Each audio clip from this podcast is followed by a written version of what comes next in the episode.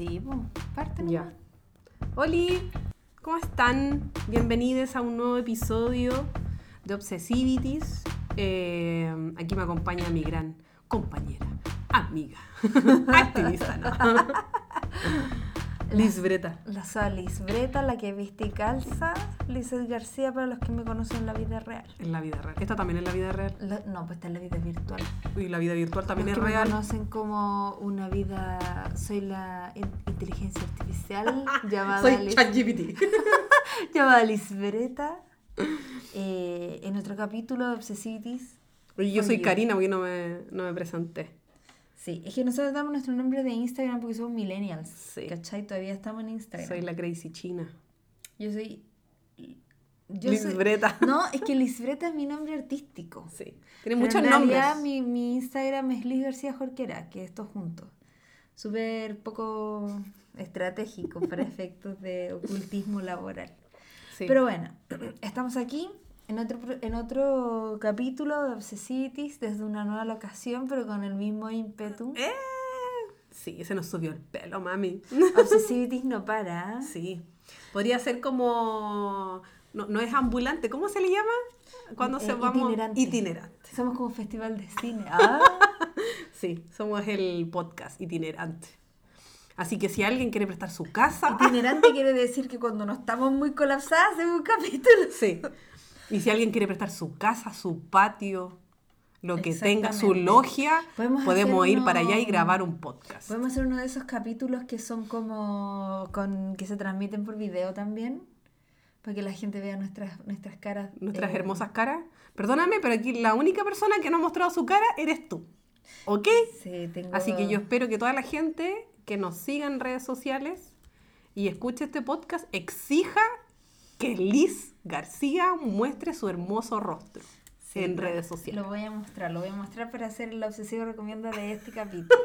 Ahora sí que sí. Ahora, sí sí. que Muy sí. bien, pues. Y aparte que este capítulo lo amerita, porque este es un capítulo especial que lo vamos a hacer calzar con una efeméride muy importante. Karina, cuéntanos cuál es. Que es el, es el. Este abril es el mes de la Tierra. Y está también el Día de la Tierra, que es el 22 de abril. Así que mm, hoy van a ser. em, Del planeta Tierra, no de la Tierra que se saca en el piñón. Exactamente, no, sí, del de- planeta Tierra. Así que hoy día va a estar centrado en principalmente en documentales que hablan sobre el, el cuidado de la Tierra, el cuidado de nuestro planeta Yes. o del medio ambiente, como quieran, Yes. sí, como quieran eh, Tú de Pachamama. De Pachamama. This capítulo is for the Pachamama. Pachamama, this is for you. Sí, ¿Por qué la Pachamama habla en inglés? no sé. ¿Hablan inglés? ¡Qué miedo! ¿Qué sonó? ¿Un celular parece? No, es mi teléfono. Ah, no, es un parlante, ¿o no? Ah, ya. Sí. Problemas técnicos. Ahí, se, ahí se ve que está en vivo. Vamos a empezar. Eh, vamos a empezar. Les vamos a recomendar, les vamos a hablar de dos documentales que con Sí. la Karina escogimos. eh, y eh, son los dos centrados en lo que nos, para nosotras es relevante del, de- del cuidado del- de la Sí. Tierra y del planeta. Karina, parte tú. Sí, parto yo. Yo elegí para este capítulo un documental eh, que está disponible en Netflix. Es del 2020, se lanzó en plena pandemia y se llama, en Gringolandia, se llama Kiss the Ground o Besa la Tierra, la agricultura regenerativa. Eh, está disponible en Netflix y también para los que están le- les gusta esta temática o también quieren eh, evangelizar con la conciencia también del cuidado del medio ambiente. Eh, Netflix, el streaming, también tiene una, lanzó una selección especial sobre el mes de la Tierra que ahí también tienen una gran selección de, de varios documentales, también de películas, etcétera. Y el, que, el que escogí yo em, dura una hora veinte, es del 2020, valga la redundancia. Y em, me gustó porque tiene una visión sumamente esperanzadora de, de cómo revertir el tema del cambio climático. Eh, tiene una... Está contado por Woody Harrelson, ¿Cómo se llama? Kiss the Ground, o Besa la Tierra. Eh, está comentado, está la voz, quien, el relator es Woody Harrelson, que mm, es un actor, eh, también activista, y aparecen varias personas que están encargadas como de evangelizar con respecto al tema de la agricultura.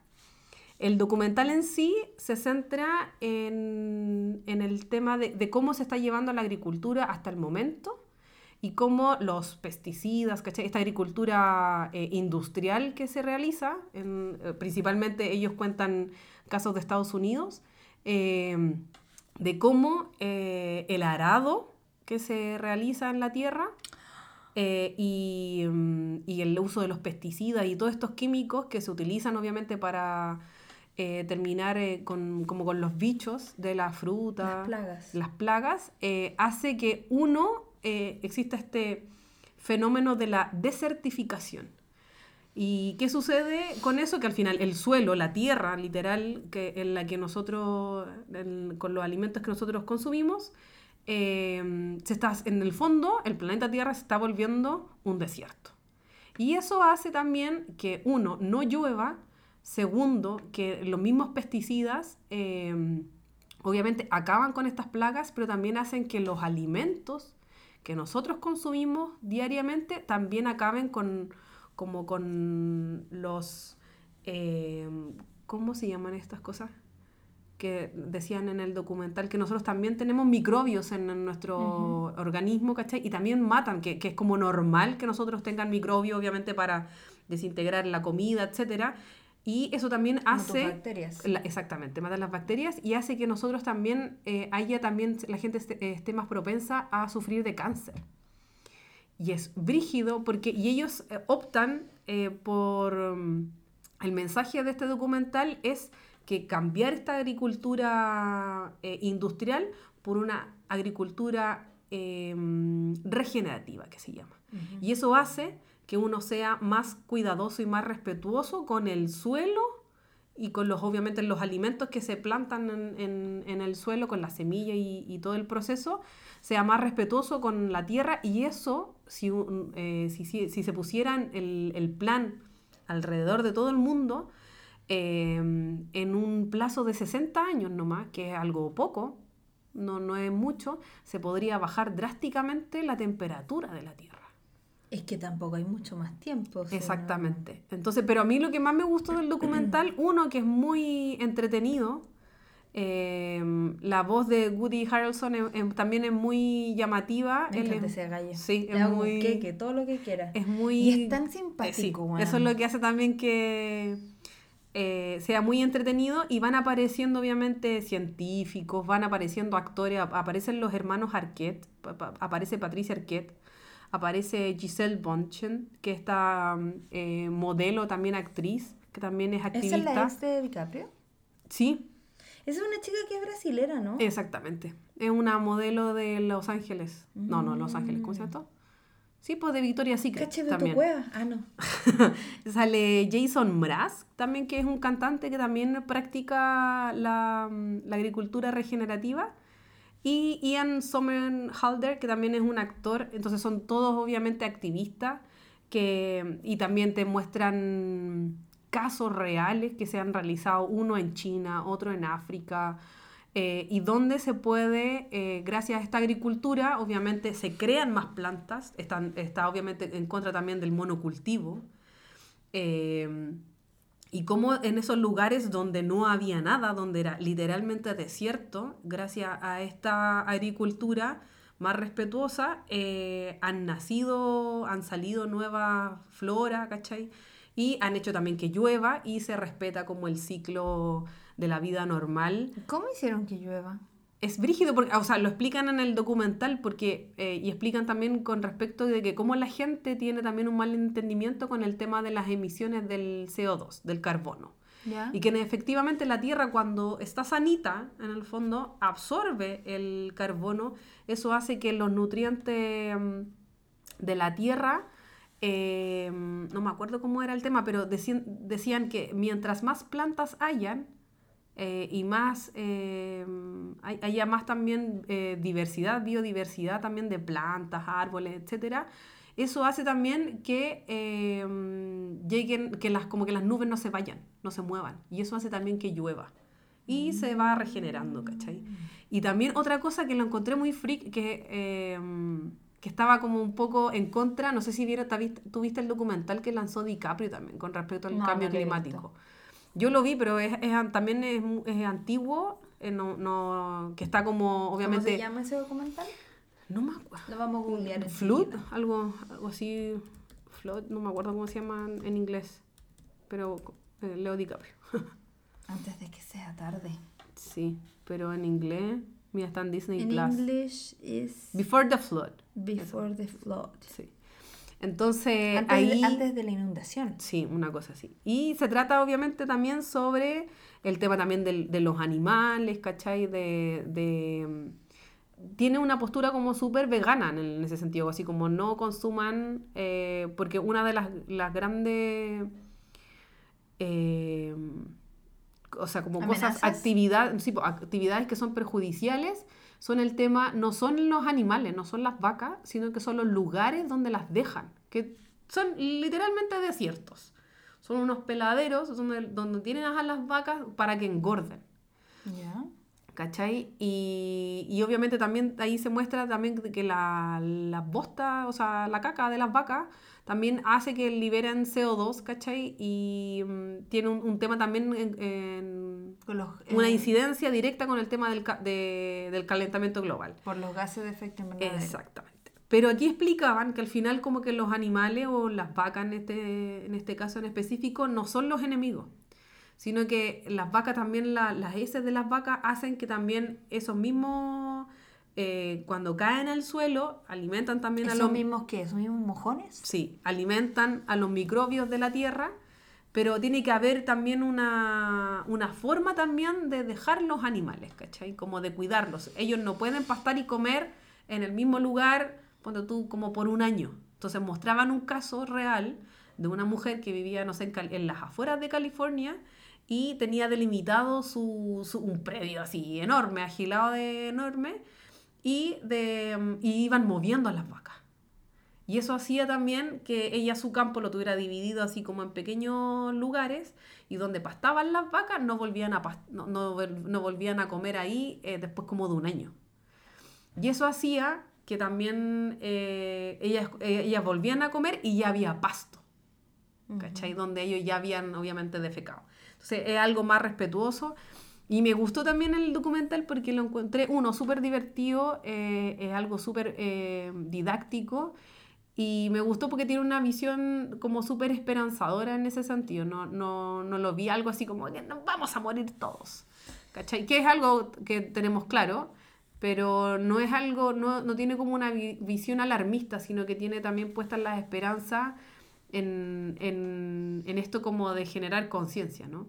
de, muestran a, a, un hombre que va, como que viaja por todo Estados Unidos, tratando de convencer a los granjeros, que ellos obviamente están ahí con algo también, eh, explicaban que el, que el gobierno de Estados Unidos les paga, obviamente, por cierta, no sé, por maíz como que los beneficia. Entonces, obviamente los gallos decían, ¿por qué voy a, yo voy a cambiar cualquier cosa. Exactamente, voy a cambiar mi monocultivo de maíz. Funciona. Exactamente. Pero, y ahí mostraban a un caballero que también tenía una granja y que el gallo ganaba mucha más plata teniendo biodiversidad, teniendo no monocultivo, sino que una diversidad, de, el loco cultivaba de todo y ganaba mucho más dinero que, y, no, obviamente no podía optar por estos beneficios del Estado, donde le pagaban, y el loco decía, tengo maíz, eh, tengo estas plantas, tengo frutas, tengo, no sé, y mostraba también a sus estas gallinas felices, así como el, sumamente, sumamente, literalmente libres.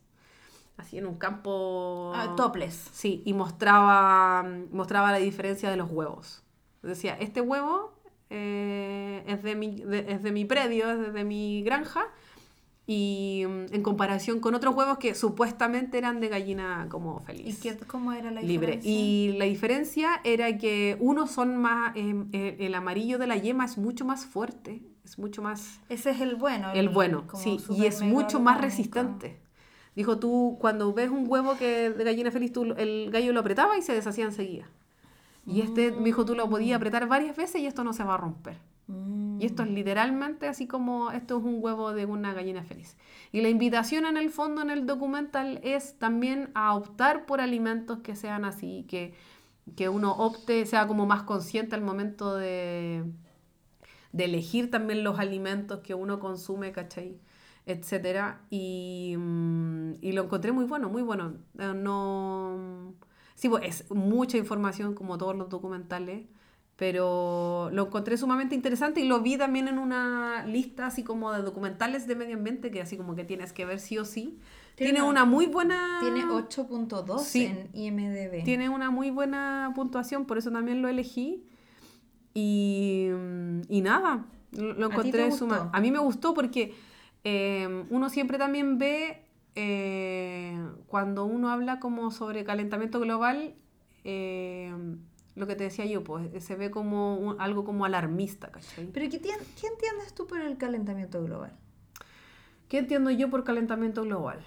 Es que eh, mm, va subiendo la temperatura del, planeta y eso hace también que, eh, mm, obviamente por las emisiones de lo que decías tú, de lo que hace invernadero, y eh, sucede también que eso hace también que haya problemas eh, de sequía. En algunos lugares hay problemas también con el tema del deshielo de los glaciares. Eh, bueno, y tiene una inundación en lugares donde nunca habían... Creo que eso como esas cosas, esos desastres naturales, son mucho más seguidos, son mucho más letales y suceden en lugares donde no se estaba acostumbrado, ¿cachai? Donde, donde tú, no sé, como cuando pasó con el norte con el tema de las lluvias o inundaciones grandes en, países donde... Y eso también puede obviamente llevarnos, uno, lo, lo, principal también que se hablaba, a mí es lo que me llamó la atención y me recordó dos películas, que eso también se me olvidó decirlo, me recordó mucho Interstellar, Claramente, porque Interstellar está, está planteada en un, en, en un futuro distópico que no sé qué tan distópico será, pero... donde ya está la cagada por el cambio sí, pero eh, lo pensaba como el tema por la desertificación que decían del suelo, era porque sí, pues en Interstellar ya la gente ya no puede seguir como alimentándose, porque ya como que la Tierra ya no puede dar más, ¿cachai? Eh, y eso hacía obviamente que uno buscara como otro hogar, porque el, el, drama era como que ya no, no, podía alimentar más a la gente. Y eso también puede pasar en, el, con el tema del, del, calentamiento global, ¿cachai? Que al final después llegue un momento, y también se toca el tema como de la sobrepoblación, ¿cachai? Eh, el tema también del, del mal gasto de... que también se bota mucha comida, ¿cachai? Etcétera. Y... Pero eso puede pasar. Y eso es lo que entiendo por el cambio climático. ¿Estoy bien? ¿Estoy mal? Ah, ¡Reprobada! No, no, no, no, no, mira. Lo que pasa es que yo tengo una postura súper crítica con respecto a, a, estos temas. Cuando tú me hablaste de hacer este, este capítulo, yo lo encontré súper interesante, solamente porque quiero ventilar mis, mis, iras. No, mira, ¿sabes lo que me pasa? No, pelear terrible, no, no, mira, mira, yo te voy a dar mi postura súper sincera.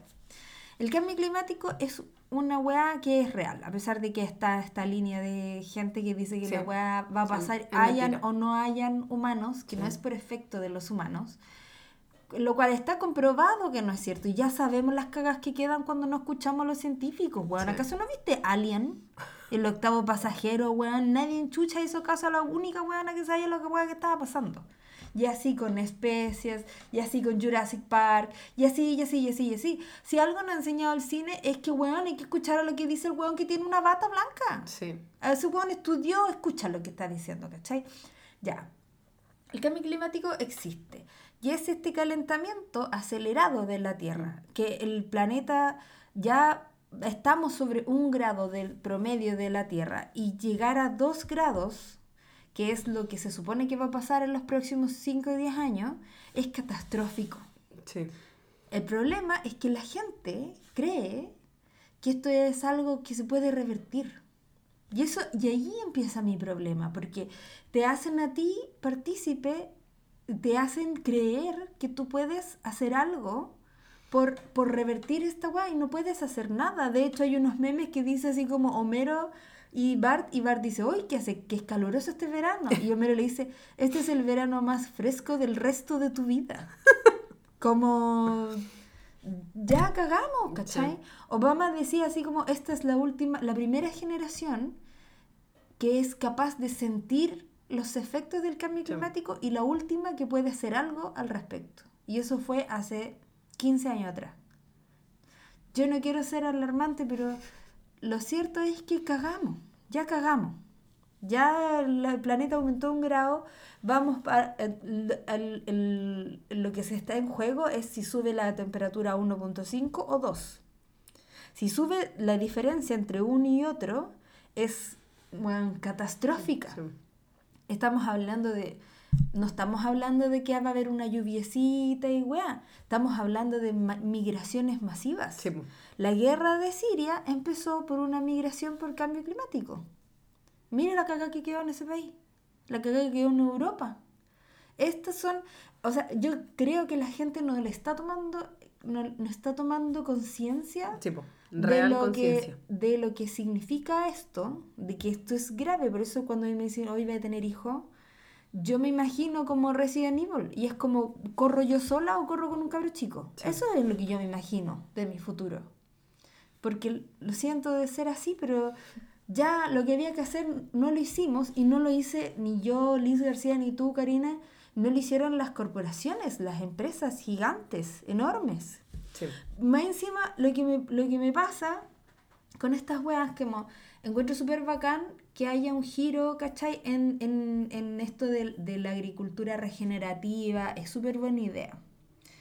Pero la señora Juanita, que tú le decís, compre huevos de gallina feliz. ¿Cuánto valen esos sí, huevos? Son caros. Y, eso me da mucha rabia porque te traspasan una culpa. Es como cuando te dicen, Juan, bañate en tres minutos. Y el gobierno acaba de aprobar otro proyecto minero que es como, Juan, ocupan una cantidad de agua y yo me tengo que bañar en tres minutos. Y más encima la gente que sufre con esta agua del cambio climático son los más pobres. La gente que no va a tener agua son los que van a cagar. No los, no, los, no, Bill Gates, mm, no Elon Musk. No Elon Musk. Más encima me dicen, ay, anda en bicicleta, recicle, prefiero el transporte público. Para que no te compres tu auto y no e, emitas hueá y de parte del otro hueá no va a vender viajes a la luna. ¿Tú crees que un viaje a la luna es como 500 autos por 600 años funcionando? Y después yo tengo que andar lavándolo en base, Juan. ¿Me entendí? La, sí, la, ira que tengo, Juan. Entonces, siento que ya, es bacán que se hagan estas cosas, pero estos esfuerzos tienen que ir de la mano con empresas que, por ejemplo... con política. Que hagan esta weá, porque es bacán que se junten los activistas, pero ¿qué más va a pasar? Yo no puedo decir, oh, hagan la agricultura. Yo no tengo un campo, no tengo. Lo único que puedo hacer es manejar un poco la oferta y manejar lo que yo consumo. Mm. Está súper bien, sí, que nosotros nos dimos cuenta, pero quiero hacer un llamado también a toda la gente que nos escucha, que si alguien dona una agrupación medioambiental, si alguien fue voluntario para alguna, al final tiene, tenemos que tener súper claro quiénes son los culpables y a quién hay que exigirle cosas. Porque yo te puedo donar, ¿cachai? Hacer una a una ONG súper buena de medio ambiente y, ella así es como volvís toda la culpa al consumidor. Cuando si te estoy pagando, es como cuando tú votáis por un político. No querés que el político venga a echarte la culpa a ti, querés que el guano escale lo que tú no puedes escalar. Para arriba, ¿cachai? Entonces, siento que estos esfuerzos están súper bien, eh, pero hay que enfocarlos de manera correcta. ¿Cachai? Si hay que funar empresas que tienen malas prácticas, se funa. Si hay que dejar de comprar a este, se hace. Pero no echarnos la culpa de que quién come orgánico, quién no sé qué, porque la ciudad Juanita va a cagar de las primeras. Sí, pues. No, si eso es entendible. Yo también comparto lo tuyo de que al final, de que si, de que ahí nosotros como ciudadanos eh, eh, tenemos que mm, exigirle también lo que decís tú, exigirle a quienes en verdad velan como, entre comillas, como por nosotros, ¿cachai? Porque nosotros obviamente no, tenemos ni un peso, pesamos menos que un paquete de cabritas. Bueno, pensaría, pero ¿viste, ¿tú viste esa película que se llama Bichos? Ahí sí la vi, pero A Bug Story. 8000 años. Esa película habla del comunismo. no, te lo juro que es verdad, porque es como los vienen los saltamontes a atormentar a, los, a las hormiguitas hasta que las hormiguitas se dan cuenta que ya son hormigas y un saltamonte te puede hacer pico, pero millones de, De hormigas, hormigas, sí. ¿cachai? Pueden hacer levantarse, ¿cachai? Sí. Sí, pues lo mismo que lo que decías tú, pues, con el tema de que también vi el- la noticia de, de este proyecto que aprobó el, eh, el gobierno eh, y la gente decía así como, bueno, decían que era un gobierno ecologista las weas, así como Weona, la, yo he estado con el corazón roto la- toda la semana, sí, po. O sea, como la, Borrando las fotos de Instagram que con la chapa del culeado. las incoherencias que tuve ahí de, no sé. Y más No, encima que este país, bueno, no sé. Es ya que me dio pena, me voy a ir. Es que es el tema, weón. A menos que exista Interestelar, no te puedes ir a ninguna parte. Esta weá va a pasar en todos lados. Sí. Lo que podemos hacer es, yo creo que es volver a aprender esto. Volver a aprender a sembrar una weá. Volver a, a- a aprender a, a, a decir, a volver a como a lo esencial, ¿cachai? Siento que este tipo de, de documentales lo que sirve, Caleta, es como para Sí, reconectar, ¿cachai? Porque vivimos en una ciudad eh, con muy pocas áreas verdes, dependiendo de, la, de, de, De donde uno viva. acomodada Sí, que es tu comuna, de Sí. cantidad de áreas verdes que tienes, la cantidad de salir al, al, al- a pasear. Una, una, me contaban también de una extranjera que decía así como, weón, es tan difícil llegar, por ejemplo, al parque Queulat, que es un parque entrando a la Patagonia, es como que si no quisieran Que uno hacemos. ¿Y quién tiene los medios para ir a esa weá? Los gringos. ¿Por qué los chilenos no pueden ir a sus propios parques? ¿Por qué los guardaparques ganan un moco? ¿Por qué los parques administrados por, por CONAF están en la caca y los parques privados son los que les va bien? ¿Por qué? Entonces siente que esto lo que hace es a través de una pantalla, que quizás no es lo ideal, pero te está llamando a volver a lo esencial y a valorar, lo cual se llama besa la tierra, Juan, como Sí. a valorar la- en dónde estáis parados. Si después, Juan, una cosa es el progreso y después, ¿qué vaya a comer? ¿Vaya a comer petróleo? ¿Vaya a comer cobre? ¿Qué vaya a comer? ¿Qué vaya a respirar? Vamos a cagar todo, weón. Tengáis, aunque estéis sentado en un cerro de plata, vaya a cagar igual. Sí, eso es verdad. Sí, pues al final no podéis sacar nada de la, de la tierra. No, ahí estáis cagados, pues. No tenéis cómo alimentar a la gente. Igual me tinca mucho el, documental, porque ese gallo lo encuentro muy, muy Bueno, bueno. es súper entretenido, porque encima te muestra como el backstage, el, lo muestran a él comentando el documental cuando está grabando el, como el audio. Y, y después sí, a- a- aparece así como ya, Kiss the Ground. Y después aparece la historia, obviamente van entrevistando gente que te van explicando el tema del carbono y todo. Y, mm, pero su voz y la forma en que está, también está relatado y está mostrado eh, es súper interesante. Así que mm, eso, véanlo. A mí me gustó Caleta.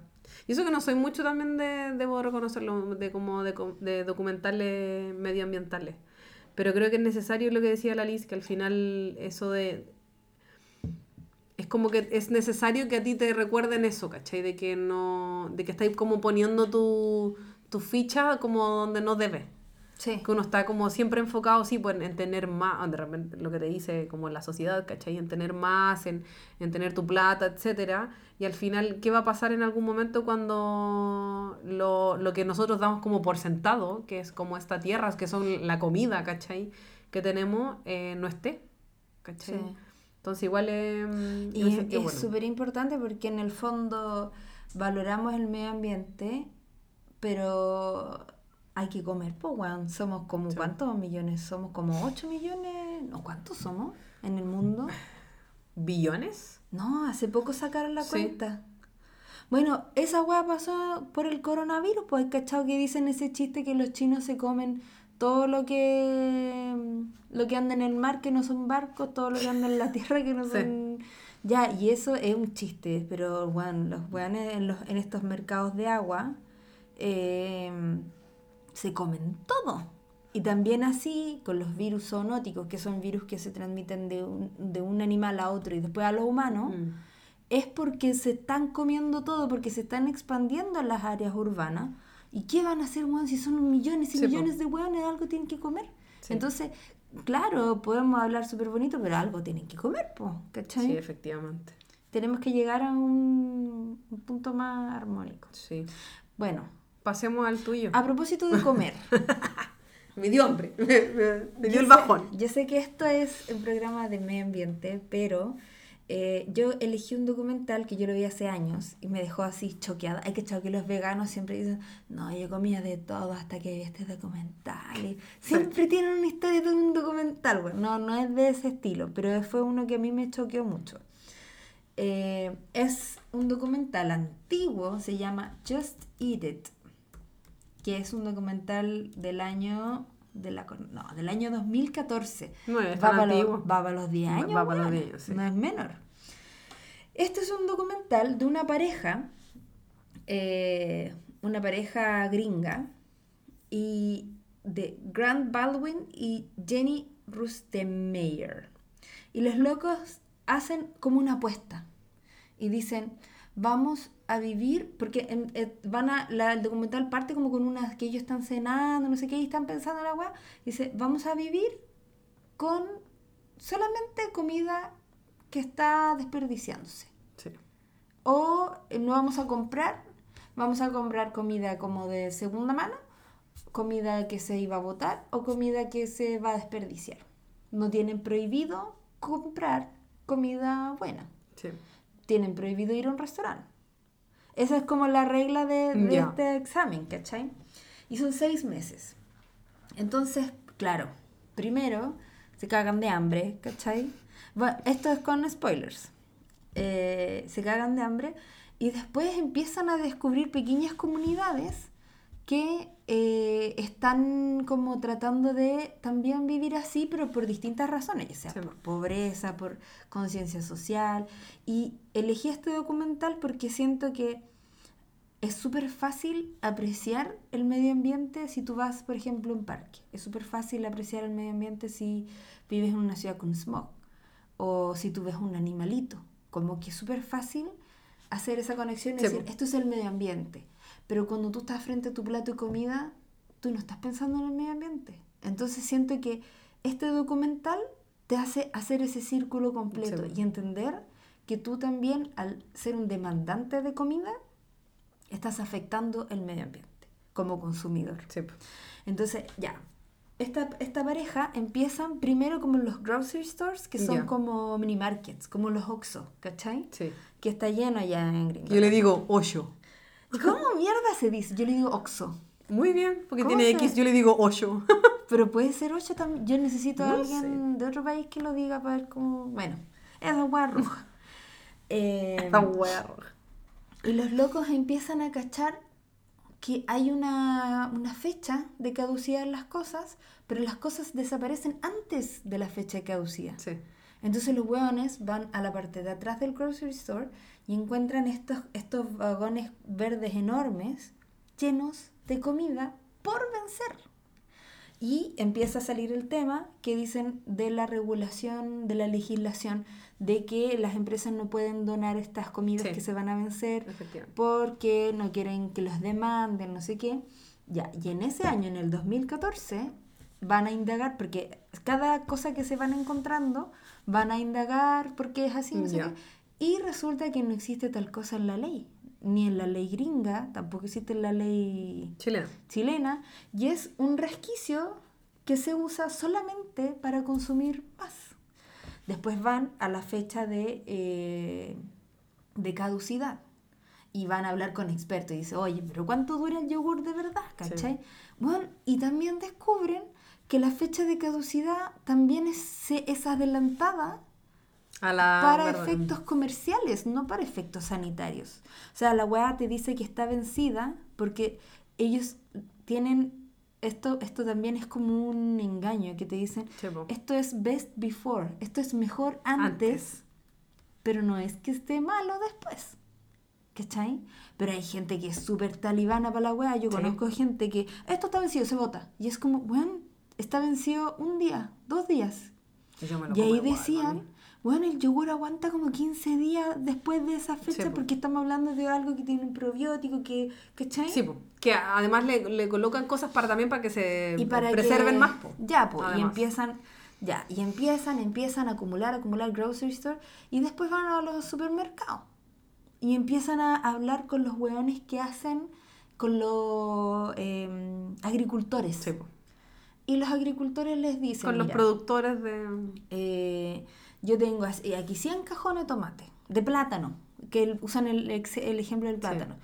Y el plátano tiene que tener una curvatura específica, si medía Sí. con un transportador, para que el supermercado lo acepte. Entonces, de esos, de esa weá, eh, todos los que no tienen ese color, esa curvatura, o que tienen esas pintitas café, Sí. es Chao. rechazado a la basura. Y llegan a la cifra que yo me espanté, me espanté que todavía es así hasta la fecha, creo que ha ido bajando un pelito, del todo el 100% de la comida que se genera, estamos hablando de los tomates que se crecen, Sí. del humus que se muele, de la carne que se genera, de todo, un 40% se va a la basura, nunca jamás pasó por tu refrigerador. No es como que se te echa a perder a ti en tu Sí. cocina. La weá, hay veces que no llega ni a la tienda. Imagínate, tenía un campo, cosecháis 100 peras y de esas 100 peras tenéis que botar 40. 40. Weón, ¿qué de impacto? Hay gente que no tiene que comer, hay gente que de verdad no tiene que comer. Sí. Weón, 40%. Y Ni siquiera de un país, del mundo entero. Weón, y quedé ver así de la corneta, quedé pa'l hoyo. De verdad quedé mal. Mal, y, y esa weá es verdad. Sí, pues, es verdad. ¿Cachai? Entonces, bueno, yo después estuve estudiando el tema de, de la, del food waste, que es como la, la pérdida de comida, y hay una cosa que es el desperdicio de comida, que es una vez que el consumidor la compra, y está la pérdida de comida, que es antes de que tú la puedas comprar, que se le echó a perder una merma, ya sea porque el camión no heló, Ya. porque no sé qué, bla, bla, bla. Entre las dos cosas, tienes un 40% de comida perdida. Y lo que pasa en el documental es una hueá súper loca que los hueones van encontrando tanta comida, tanta comida, que se tienen que comprar otro refrigerador. Porque como tienen que durar seis Sí, meses, po. los hueones tienen que guardar lo que pillen. po. Y van encontrando tanto, tanto, tanto, tanto, tanto, que no tienen dónde guardar. Entonces dijeron, ¿sabéis qué? Súper bien, pero son puras hueas eh, procesadas. Galletas, hueas así. Ya. Y estamos así como en el colon paloyo, necesitamos una verdurita y se van a las chacras. Ya. Y en las chacras hay una comunidad que pasa el camión, cosecha todo, pero cosecha lo bueno. Y deja la chacra llena de fruta o de verdura, pero más chica, más arrugadita. Sí, pues, mm. y, hay, y hay gente que pasa como rastrillando y hacen, van a una fábrica de papas.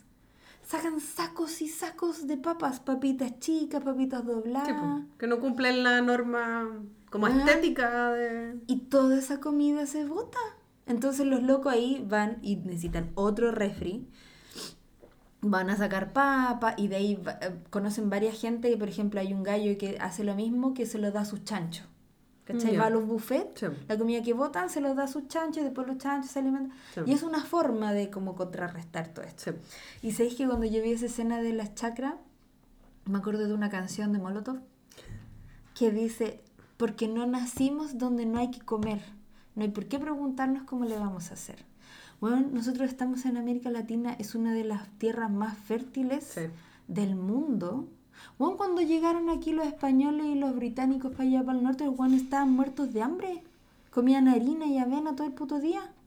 Los guanes no tenían papas, no tenían maíz, no tenían nada.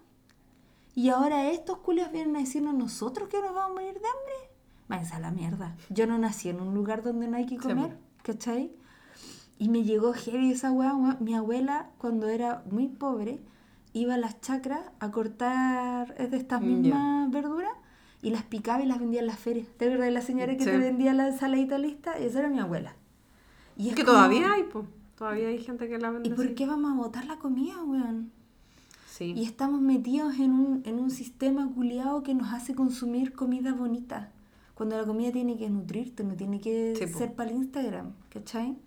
Igual es heavy porque yo me acuerdo que cuando estaba ahí hablando de esto, hace, no sé, pero salió en la tele de la gente que va a La Vega. Ujú. Porque en La Vega también es típico que tú veías, o, o cuando vayas a la feria, no, no, no, es, no es también no es necesario ir a La Vega, sino que vayas a la feria.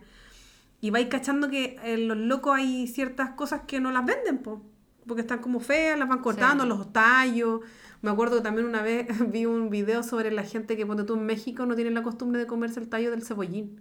Bueno, y botan 8.500 kilos de tallos de cebollín. y como que la gente no, no se la come nomás, po. Y así como, hermano, esto se come. Es lo mismo cuando yo me, casi me desmayé, así que peina para atrás, como tú que el, el tallo de la alcachofa se come. Lo podéis cocer y todo. Y es comerse como el poto de la alcachofa, que es, Es como, eh, que es lo más rico. Y, pero sí, pues tenemos la tendencia así como, no, que esto no sirve. Porque No sé- nos no- han no- enseñado no sé según como quién. esta weá de, de... Por ejemplo, yo sigo una chica que en Instagram, que se las recomiendo mucho, que se llama Lo que más puedo. Se llama así porque es como, bueno, yo hago lo que más puedo por el planeta. Sí. Entonces la loca te enseña a comer recetas con todas esas weas, Ya. ¿cachai? Y la gente le postea así como... Porque la loca dice, ah, estas son frutas recuperadas, ¿cachai? Son, fui a La Vega, no sé qué, esto quedó.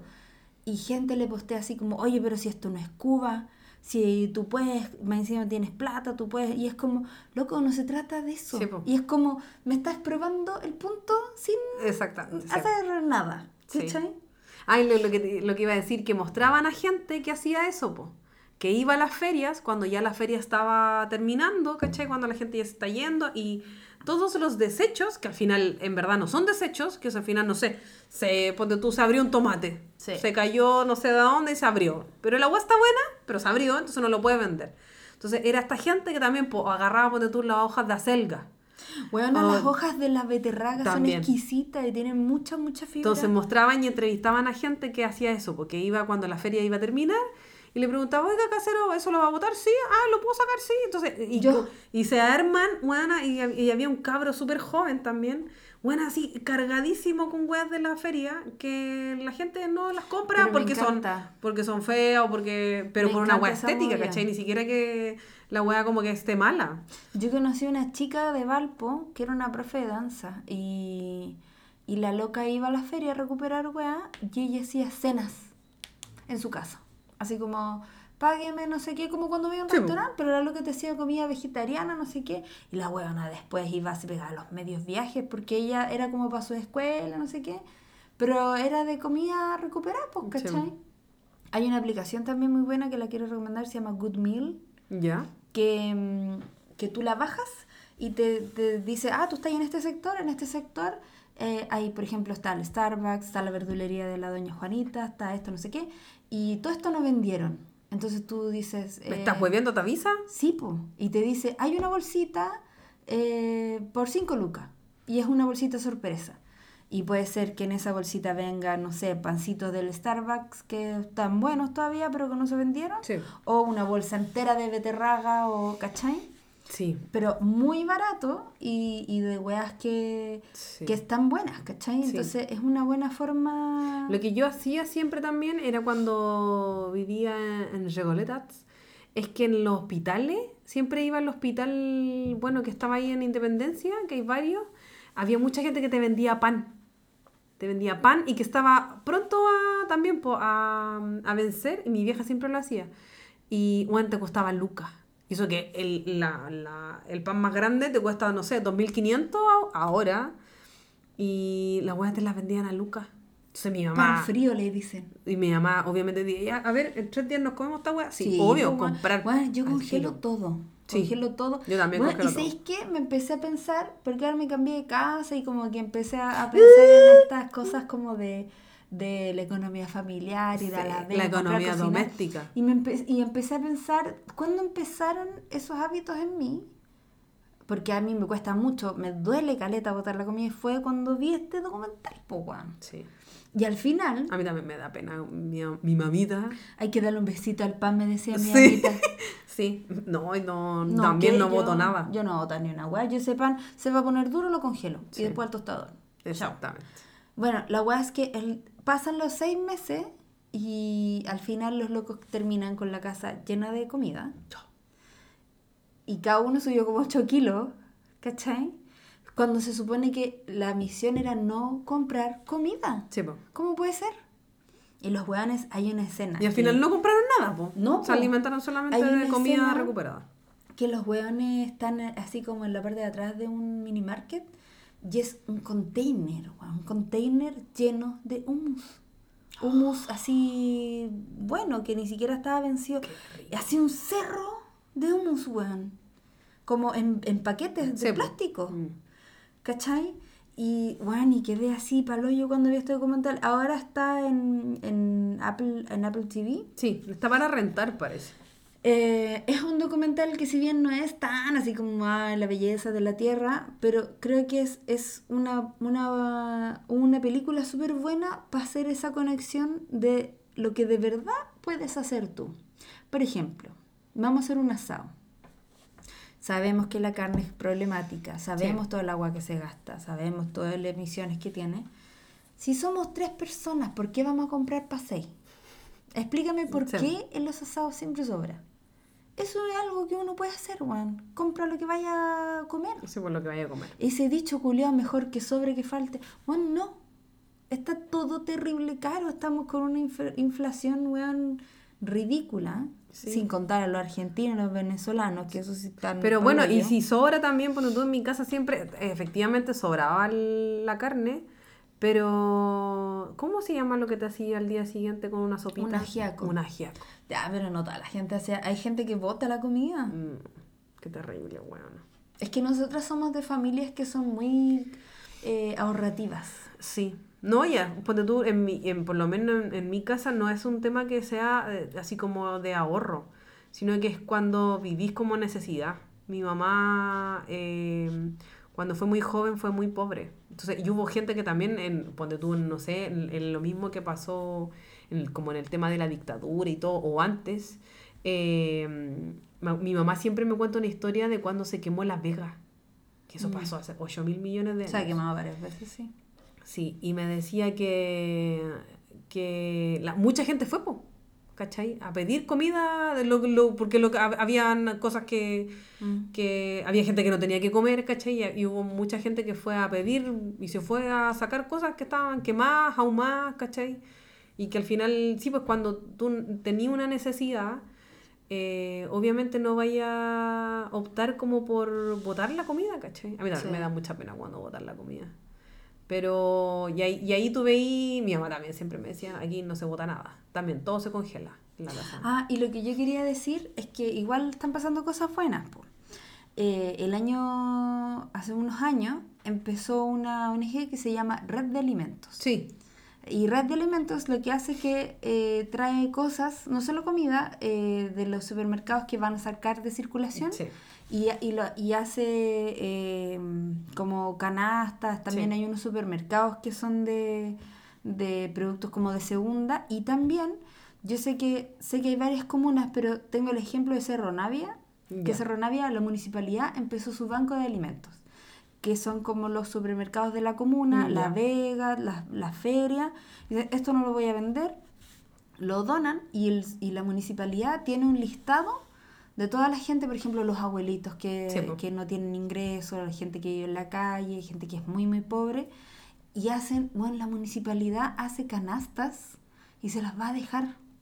Encontré así como que el proyecto es así como Sí. demasiado bacán, porque en el fondo ya podemos hacerlo todo, pero hay que pagarle un guón del camión, hay que pagarle a la persona de aquí, Sí. entonces, y una comuna como Cerro Navia, pues weón, que tiene un montón Yo igual de tengo el, necesidades. el ejemplo, yo trabajo con, eh, con, eh, con una fundación que trabaja con gente en situación de calle. Entonces, efectivamente ellos van, po, ellos van al tema de la red de alimentos y, y pueden así alimentar, ¿cachai? Le regalan obviamente cosas, eh, comida principalmente, y, y así también pueden ayudar a las familias que están en situación de calle, ¿cachai? Que no tienen ingresos. Obviamente lo ayudan como por un tiempo mientras ellos, la idea es que ellos puedan salir de su situación de calle, pero mientras no pueden, eh, van, se ayudan también a través de esa red de alimentos. Es bueno, Sí, súper porque bueno. la, como dijimos al principio, la, la Pachamama siempre provee. Todo Solamente que somos nosotros los humanos los que estamos trabando los... Lo ahueonado. Nos estamos trabando nuestro propio camino. Sí, pues. Cavando Porque nuestra propia tumba. Se supone que la tierra es la que nos nutre. Es de ahí de donde nosotros sacamos nuestro alimento y, y como nuestra fuerza vital. Sí. No, debe- no debiéramos estar en, en así como estamos, ¿cachai?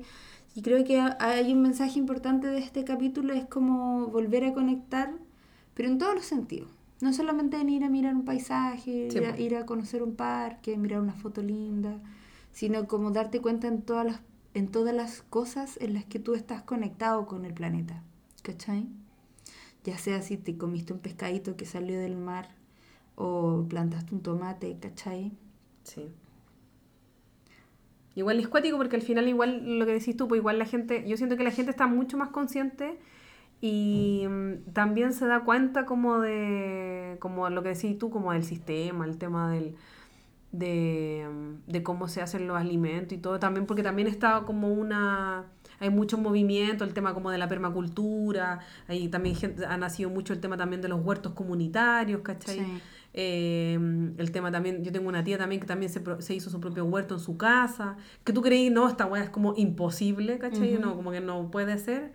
Eh, sí puede ser, ¿cachai? Si al final tenéis que tener como las ganas nomás, y mi, mi, mi tía también saca tomates, saca cosas como para su Bueno, cocina. y aparte que creo que el estallido social nos enseñó un montón de que no siempre necesitas un supermercado. No, pues. Hay veces que tú tenés 12 huevos y tu, le- tu vecina tiene 2 kilos de Sí, papa. po, trueque. y hay una hueá que se llama trueque que ha existido desde el inicio de los tiempos, weón.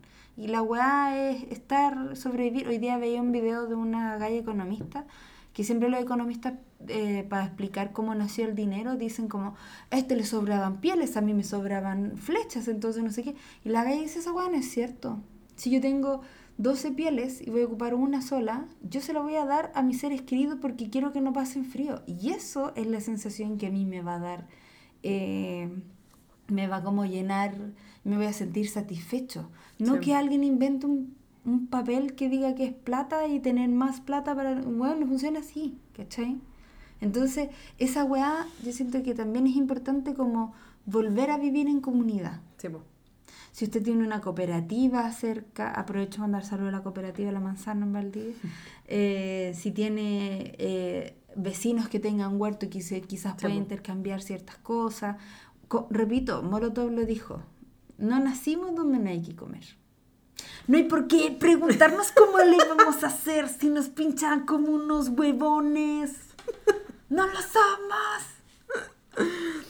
Bueno, Después de ese paréntesis artístico, Musical. Violeta, sí, musical. bueno, estoy haciendo beatbox también. Ah, sí. Ya. Oye, pero multitalentosa Sí, esta mujer. ¿Qué estoy haciendo aquí? Debería estar- grabando un estar en un podcast. circo, Sí. weón. Ya, vamos a pasar, vamos a cerrar el- esta weá y vamos a pasar a la obsesiva recomienda por el bien de la largura de este. ¿Ya nos pasamos de nuevo? No, no, no, Ah. no nos pasamos, pero estamos, Oh estamos my en la God, quema. Sí, en la quema. Ya, Karina. Yo voy a re- recomendar eh, esta semana, te voy a decir la buena Barça. No, si vamos a hacer dos veces al este mes, este mes, o, esta, o este trimestre, eh, voy a recomendar una serie que se llama Beef, que está en llamas. Está, se lanzó hace poquito en Netflix. Cuenta con 10 capítulos, cada capítulo dura un poquito más de 30 minutos. Está interpretado por el gran, que yo lo amo, bueno, me enamoré de nuevo de él. Se llama Steven Yeun, un, un actor coreano, ha trabajado con Bong Joon-ho, estuvo nominado a los Oscars por Minari, eh, también estuvo, si no me equivoco, en The Walking Dead, eh, en Nope de Jordan Peele. Chao, buen actorazo, para mí. Nope, qué buena película, weón. Sí. ¿No Y- la viste? No, todavía no la Puta veo. la wea, Pero ahora se eh, está en HBO, creo que la subieron a Buena la HBO. weá, véanla, aprovechen. Y también por la, pero maravillosa, maravillosa, que yo le me he visto todos sus especiales, por la Ali Wong. Yo también, y siempre Que- te para sí, esa weá. Sí, y que sí, pues tiene como tres especiales de comedia. Ella es una, hace stand-up comedy. Y es buenísima. Sí, y además antes también hizo una película que se llama, que, que era una comedia romántica Always también. be my maybe. Sí, esa. Entonces se trata sobre, ella se llama Amy Lau y él es, eh, ¿cómo se llama? Eh, Daniel Cho. Él es un contratista y ella es una mujer que tiene como una empresa, en verdad, tiene una empresa que se llama Yoko House y vende plantas. Y su esposo, ya. Pero lo que sucede es que ella tiene mucho, mucho, mucho, mucho, mucho dinero y está tratando de vender como, no sé, como a Walmart, ponte tú, como al Lides o como a un home center le quiere vender su marca para que ellos se encarguen de... Y ella en el fondo quiere desligarse de su empresa y quiere volver a estar en su casa, cuidar a su hija, tener una, una hija y estar con su esposo y todo el tema. Y Daniel Cho es un contratista que bueno, toda la vida le ha resultado todo mal, eh, le ha costado salir adelante en la vida eh, y lo que sucede es que él tiene una gran culpa porque eh, metió a su primo, que el primo es súper tránsfugo, eh, y eh, cagó a los papás con... Los papás tenían un motel. Que en verdad no, no es como lo que tenemos nosotros acá en Chile, sino que es gente que realmente vive o paga por, por quedarse una noche o a vivir en verdad. Y los papás pierden el motel. Y en eso están los dos. ¿cachai? Mm. Y lo que sucede es que tienen un encontrón en un estacionamiento. Eh, él va en marcha atrás y ella justo se cruza con su auto y, y- y ese es el argumento de, de la serie. Tienen este encontrón, ella le hace un hoyugo y, el los dos tienen como mucha rabia acumulada. La serie mm, se llama Beef, pero la traducción es bronca y empieza este, este encuentro que al final empieza a ser como una bola de nieve y tiene ya después eh, empieza a armarse algo más grande, algo más violento y, y empieza a caer más gente, lo- lo- sus cercanos, ¿cachai? Su esposo, su hija, su hermano, etcétera, se empiezan a involucrar en, en esta bronca que tienen ellos dos. Y me gustó mucho la serie porque mm, tú es súper entretenida, se pasa súper rápido. Lo, me encantaron los plot twists. Ahí, en verdad, yo como que quedé impactada de repente como con las vueltas de tuerca que tiene la serie. Pero al final explora una weá que me encantó, que es como la... ¿Cómo se llama esto? Como la, la naturaleza humana. Y el- en el sentido de mm, que al final todos tenemos, o sea, no sé, puedo generalizar y todo, pero eh, profundiza en el tema de como de encontrarle un vacío a la vida. El, ambos, uno podría, como yo, igual uno, del prejuicio uno podría tirar más como por este chico que le ha costado mucho salir adelante, que como que hermano mayor busca el aprecio de, de como que sus papás se sientan orgullosos y todo, y menos por esta mm, galla que tiene como plata, pero al final ellos son las dos caras de una moneda, que finalmente ninguno de los dos está muy feliz con su vida, Mm. que los dos quieren, ¿sabéis lo que me pasa? Es que al final los dos tienen como mucho miedo de que el otro, de que cualquier otro pueda en verdad conocerlos, en realidad, de cómo son, que al final que esa es la naturaleza humana, que, pues, que pueden cometer obviamente errores, que son egoístas, que, que tienen esta ira también dentro, ¿cachai? Que hay veces que, que, que deberían estar felices, pero no lo son realmente, ¿cachai?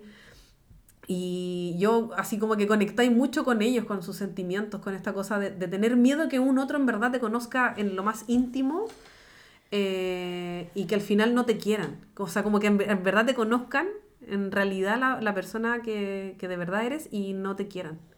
Y es heavy, a mí me gustó Caleta, se las recomiendo mucho.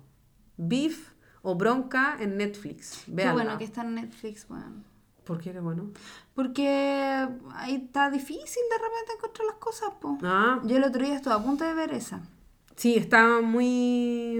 Es muy buena. A mí me gustó mucho. Y pasa, bueno, una wea así que tú decís, ¿cómo? Pero bueno, es muy buena. Los primeros capítulos son muy chistosos y después ya se va como más en la profunda. Pero con eso me quedo yo. La vamos a ver. Dele nada más.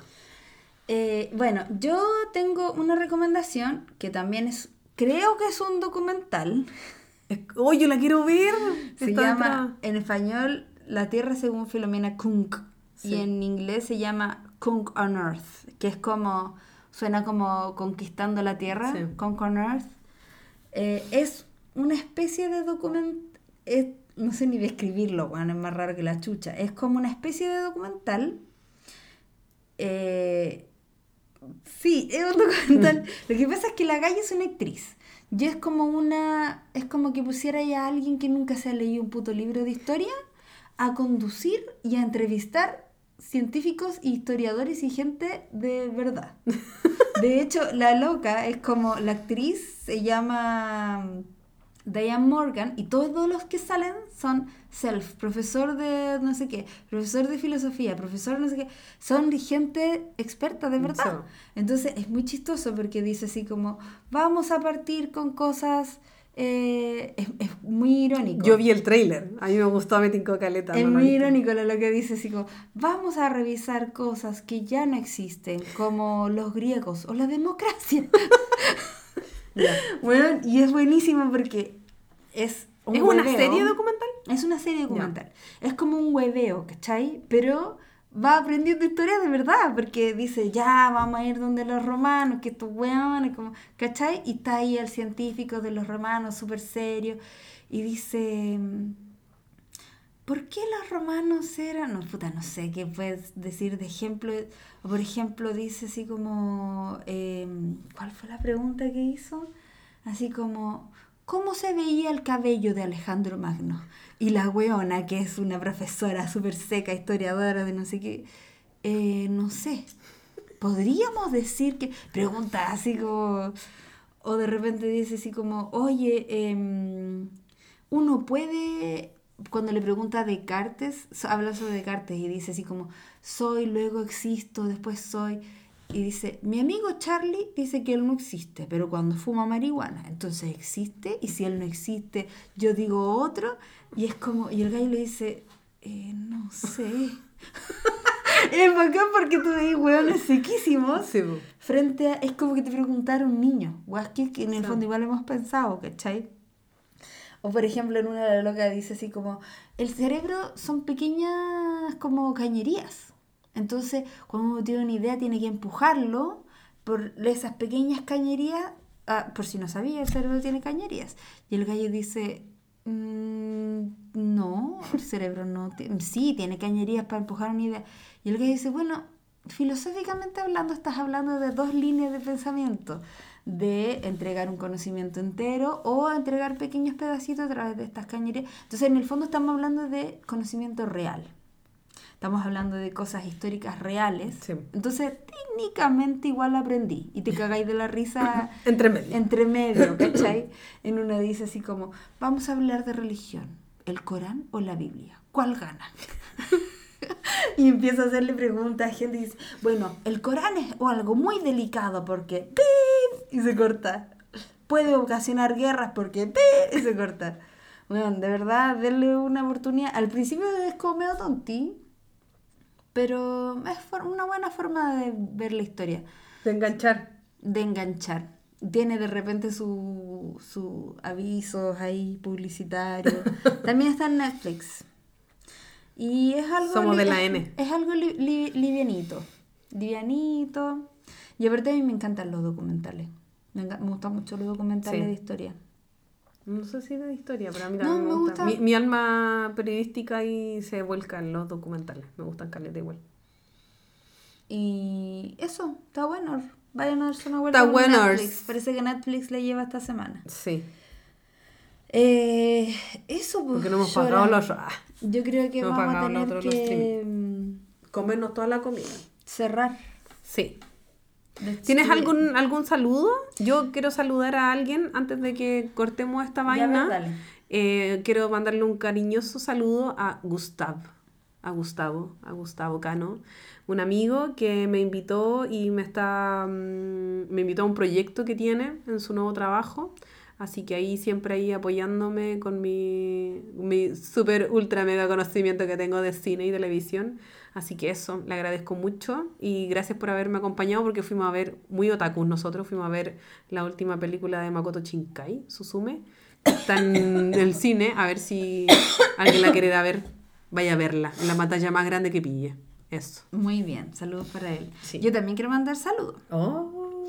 Nuevamente vamos a, a cruzar océanos. Oh my God. A, las, a la SOA Denise Marinkovic. O ah. Den Marinko. Sí. Porque eh, de, la, yo sé que la Den no escucha, bueno. ¿Que no se escucha? Que no se ah. escucha. Yo sé que no escucha. Nos deja comentarios en el Instagram. Y eh, sé que recibe como con mucho amor esto que estamos haciendo al, al otro lado del planeta en un horario completamente distinto. Me voy a llorar, weona, sí. Saludos para ti, Den. Sí, muchas gracias por el mensaje que nos dejó. Sí. Ha sido el mensaje más lindo que nos han escrito en la vida. corazoncito de obsesivities. No nunca pensé que me iban a decir que somos profesionales para hacer este podcast. Pero lo hacemos con nuestra mejor intención. Sí, Después siempre. de nuestras pegas con la última energía que tenemos, pero lo hacemos porque nos gusta. Así que muchas gracias por escucharnos. Incluso escucharnos desde tan lejos. Un abrazo. Sí, a la Un distancia. abrazo lo mandamos en canguros. Pero eso. Muchas gracias a todos los que escuchan. Esperamos sus recomendaciones como siempre en el Instagram, Obsessivities, o en el de Crazy China, o en el mío Luis García Jorquera, que esa fomedad de... Me voy a cambiar de nombre, weón. Sí, otro IG para la lisbreta. Y eh, como siempre escuchamos sus sugerencias para nuevos capítulos, nuevas Sí.